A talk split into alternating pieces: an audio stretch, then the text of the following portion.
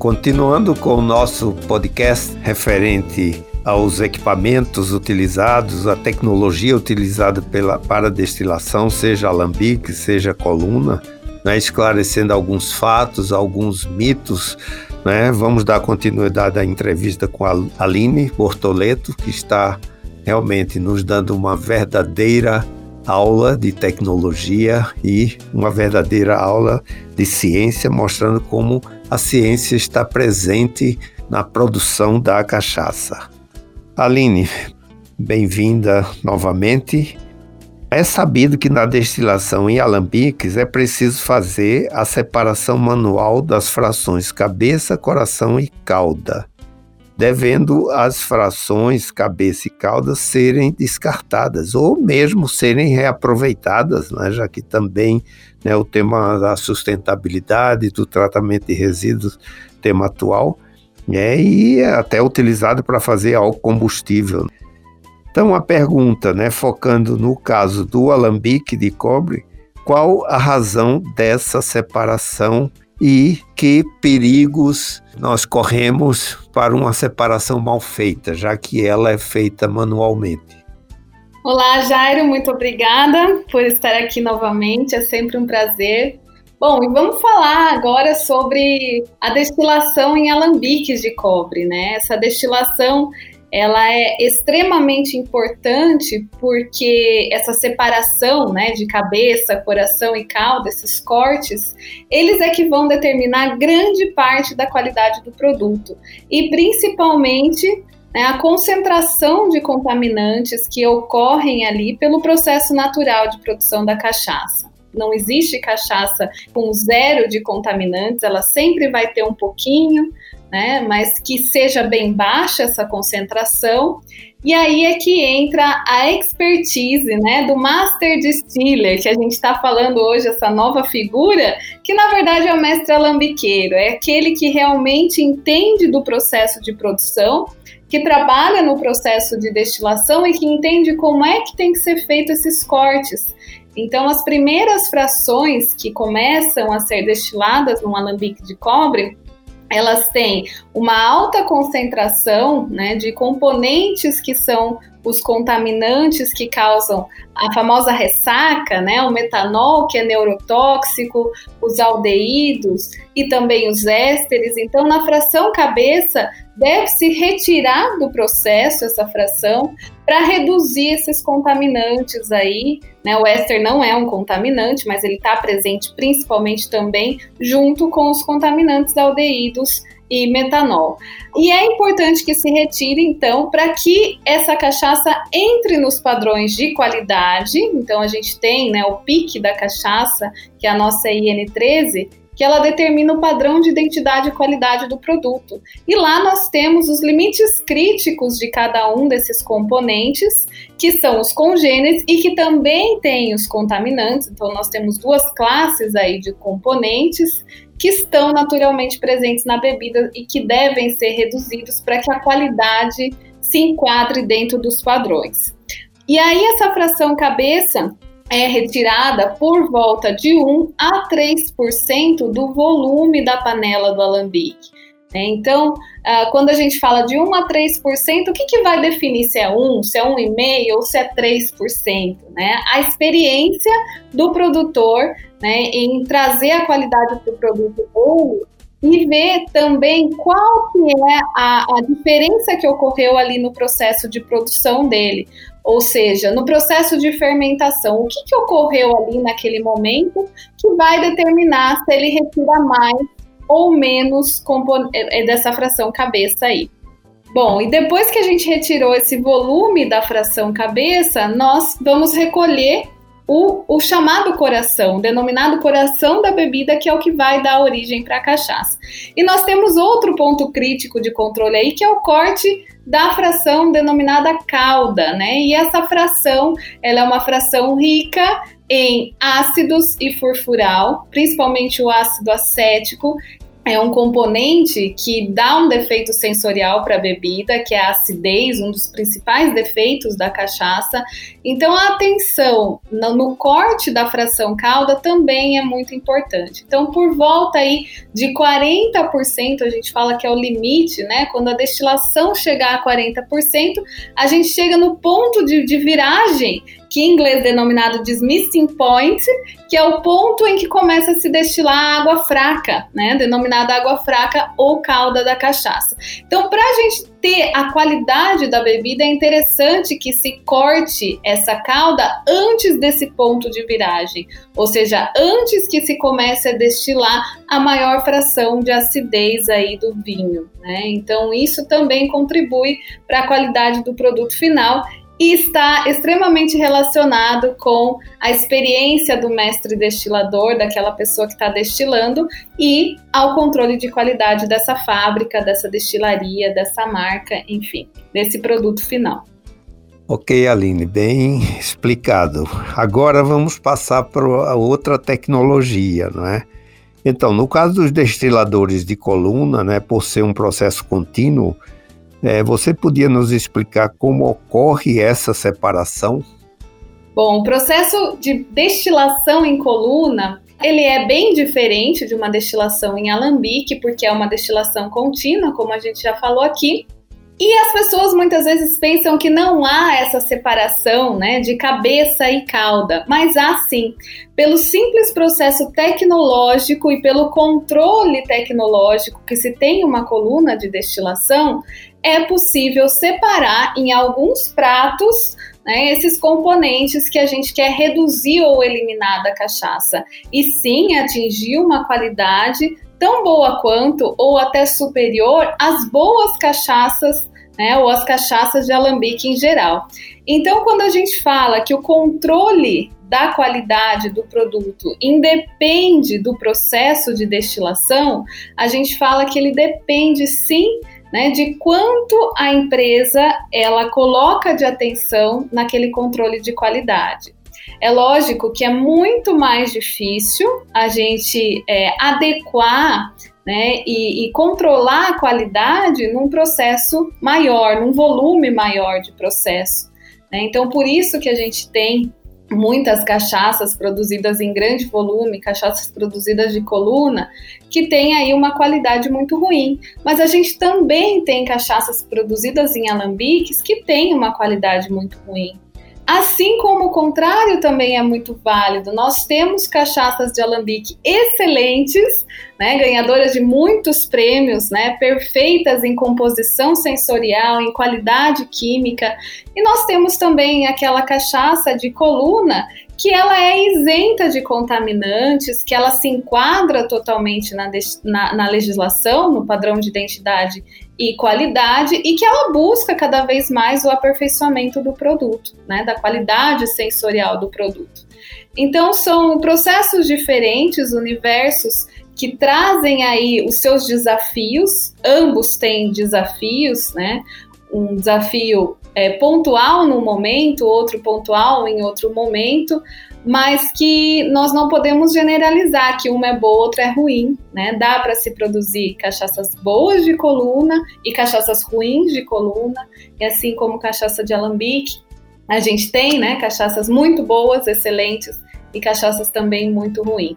Então focamos sempre na gestão da qualidade. Eu acho que está aí a grande chave do sucesso, né? O quanto que é empenhado no corpo técnico que trabalha ali, no processo de produção, na alta diretoria, em atingir a qualidade máxima. E essa qualidade máxima, Jairo, ela não existe, né? Porque é a melhoria contínua. Então a gente sempre fala né, que o processo de qualidade, o processo de produção da cachaça, ele sempre tem que buscar a melhoria contínua, porque sempre vai ter algo a melhorar. Né? E é nesse momento que a gente está no Brasil, de sempre melhorar a qualidade da cachaça. É, você bem explicou, Aline. Eu digo sempre né, que a excelência, a qualidade é um alvo móvel. A gente nunca deve se sentir né, satisfeito, né? Sempre procurar essa melhoria contínua. E já que nós estamos chegando assim né, no, no esclarecimento dessa dúvida, gostaria de falar um pouco sobre é, legislação e como são feitos os outros destilados. Quer dizer, na minha opinião, o mapa, né, por meio de leis, decretos, instruções normativas, estabelece esses padrões seguros a serem atendidos pela cachaça, né?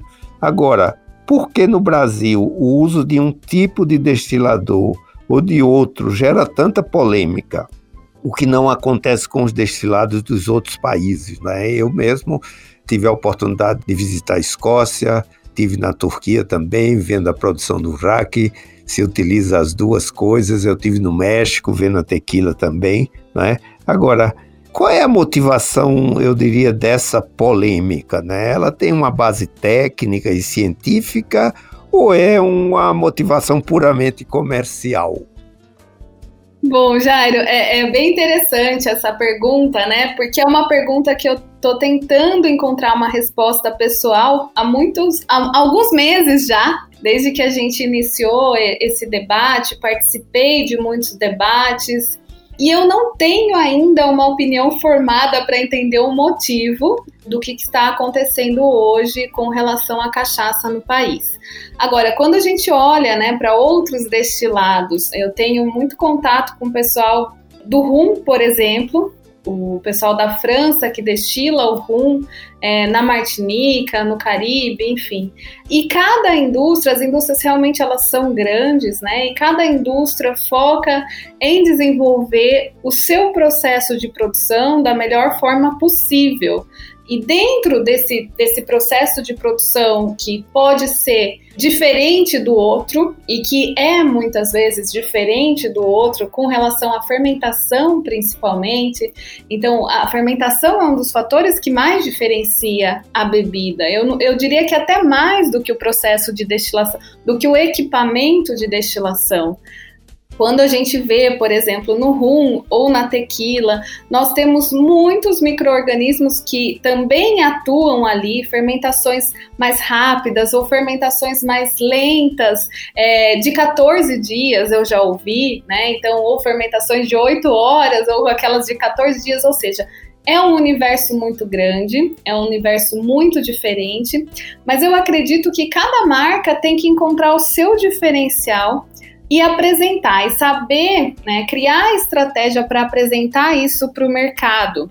Cada marca em si, né, e não talvez o processo de destilação ou o processo de produção ali mas a história que se conta e que realmente é conduzida dentro do processo é o que vai chamar a atenção daquela marca, daquele produto. Hoje a gente vê diversas marcas aqui no Brasil apostando nessas histórias de inovação e apostando em técnicas diferenciadas, então a gente vê desde um simples uso é, de uma variedade de cana diferente, específica para produzir a cachaça, né? Apesar de hoje a, a, ciência ainda não provar que exista diferença entre uma variedade e outra no produto final, nós temos aí uma chance de inovação que é desde a qualidade da cana no campo, desde o tipo de corte dessa cana, né, o tipo de preparo da cana, se a cana é lavada, se ela não é lavada, né, como que é feita é, essa moagem, é, se é com embebição, se é sem, se é desfibrada, se não é. Ou seja, só ali na matéria-prima nós já temos um universo gigante para poder diferenciar. Depois a gente entra na parte de, de fermentação, que nem se fale a quantidade de informações, de técnicas que nós podemos colocar ali para diferenciar o produto. E aí depois a gente entra no equipamento de destilação. Então, nós estamos falando, esse é o foco né, do nosso podcast de hoje, que é o equipamento de destilação, mas eu já falei de dois fatores atrás, lá que também trabalham, se não tanto, né, a fermentação, um dos pontos até maiores de diferenciação do produto, sem contar com o processo de envelhecimento, que é um dos temas onde eu mais atuo, né, acredito que é um tema onde dá para fazer muita inovação, diferenciar a marca, principalmente com a questão de blendagens, nós temos que aproveitar o tanto de madeiras brasileiras que a gente tem, que nós estamos descobrindo também, e essa, essa técnica do blend, né? A técnica do blend, quando a gente fala, você falou do conhaque aí, né? E eu gostaria de realmente marcar, chamar atenção para o quanto o conhaque e o uísque também, essas duas indústrias internacionais de destilados, trabalham com diferenciação focada no processo de envelhecimento. Né? Então, nós temos aí só o carvalho, que é a madeira que eles usam, e trabalham com inovação dentro de uma madeira só, que é o carvalho. Agora, imagina para nós brasileiros o quanto ainda nós não temos que aprender, que evoluir, né, que testar, experienciar dentro do setor de envelhecimento. Ou seja, é um universo muito grandioso, que nós temos aí um tesouro enorme na mão, um país grandioso, né, dentro de, da realidade de cada um, e muitas técnicas e estratégias. Então, o que eu falo sempre para o produtor, é, desde os cursos que a gente faz, as palestras que eu faço, tenta criar o, o seu diferencial, né? a sua inovação. Às vezes não é uma inovação, mas é uma coisa que ele faz lá, o avô dele fazia há 100 anos atrás, e é um diferencial só dele. Né? Então, aquilo para o mercado é uma inovação. É uma coisa que ele sempre faz, mas para o mercado é inovação. É você criar a sua história, você mostrar o seu diferencial. Se você não tem esse diferencial, busque a partir de estudo, né, da melhoria contínua, como a gente falou.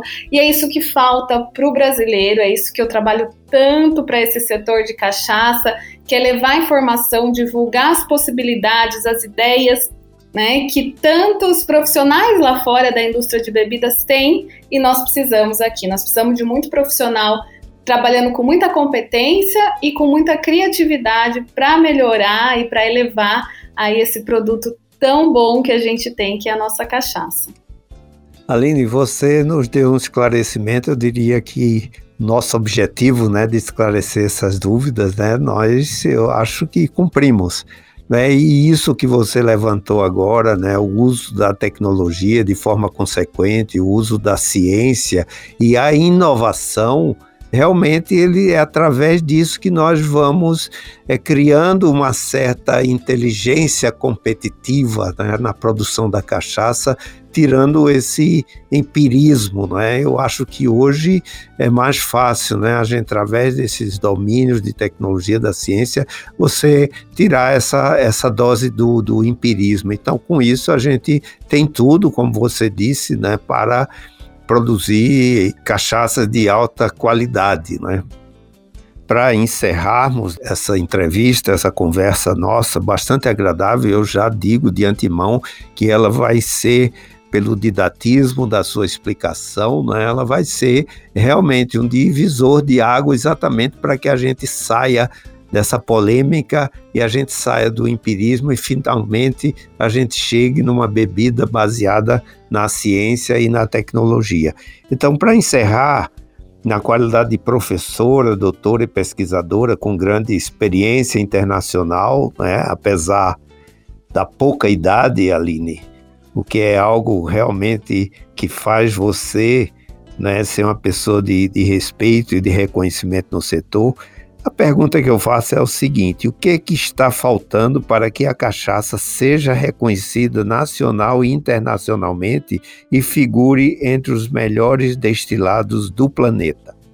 Bom, Jairo, em primeiro lugar, agradeço aí por todo elogio e realmente eu trabalho muito tempo para a cachaça. Eu encontrei aí uma coisa que eu gosto muito de fazer, que me satisfaz, né, e me motiva cada vez mais. Eu acho que o que eu tento fazer é o que eu vejo que está faltando, é realmente levar o conhecimento, divulgar esse conhecimento, entender cada universo, né? Cada produtor, cada, cada dificuldade, cada erro, cada acerto. Se a gente for colocar isso em uma resposta só, é, seria a união realmente de forças para que a gente pudesse, é, todo mundo junto, alavancar a qualidade da bebida, né? Fazer esse esforço aí para aumentar muito a consciência do produtor com relação à qualidade. Eu acho que isso é muito importante. A consciência e o conhecimento e o comprometimento, porque ele quer produzir algo bom, ele tem orgulho da sua bebida, e falta isso, né? Falta esse conhecimento mesmo, que é o que eu trabalho para divulgar. E esse conhecimento só vai ser divulgado se todo mundo se unir para ciência, para qualidade, para as boas práticas, para divulgar o que tem de bom na cachaça do ponto de vista sensorial. Então a gente entra aí no caso do, do orgulho brasileiro, né, da, da coquetelaria brasileira, da gente poder divulgar um produto de qualidade, falar, né, e cada um ter essa sementinha aí de orgulho da cachaça, seja produtor, seja consumidor, é, seja qualquer pessoa, né, que, que vá para fora do país, que leve uma cachaça de presente, que sirva aos amigos em casa. Então isso eu acho que é muito importante, a gente ter orgulho do nosso país, a gente ter orgulho do que a gente faz, da nossa história e realmente focar no que é de melhor que a gente pode fazer, unido todo mundo. Ok, Aline, muito obrigado não é, por essa participação excelente, pelos esclarecimentos prestados. Pode ter certeza né, de que essa contribuição ela é uma contribuição reconhecida no momento né, que nós estamos querendo é, atrair investimentos né, para o país. Eu acho que essa credibilidade que profissionais como você dá principalmente num ícone, né, como a cachaça, que faz parte da civilização, faz parte da história, faz parte da socioantropologia brasileira. Né? Então, pode ter certeza de que nós vamos passar a mensagem que nós precisamos para que a gente possa unir o setor, né? Porque é dessa forma que a gente vai ganhar essa credibilidade. Eu agradeço aqui aos ouvintes né, do canal da Cachaça, peço que continue conosco, porque o nosso objetivo é esclarecer dúvidas, é capacitar, é educar. E aí, Aline, passo a palavra para você só para fazer a despedida e certo de que queremos contar mais com a sua participação aqui no canal da Cachaça. Obrigada, Jairo. Realmente é sempre um prazer falar aqui, porque a gente sabe que essa mensagem, né, ela é passada para muita gente e realmente vai fazer o diferencial. Pelo menos um pouquinho, né, no que cada um vai olhar com mais carinho para nossa cachaça. Então agradeço muito é, o convite novamente, estou à disposição para a gente falar sobre mais temas inclusive madeiras, né, e processos de envelhecimento, que é um tema aí que a gente tem muita coisa para falar. Ok, então até o próximo episódio. Muito obrigado.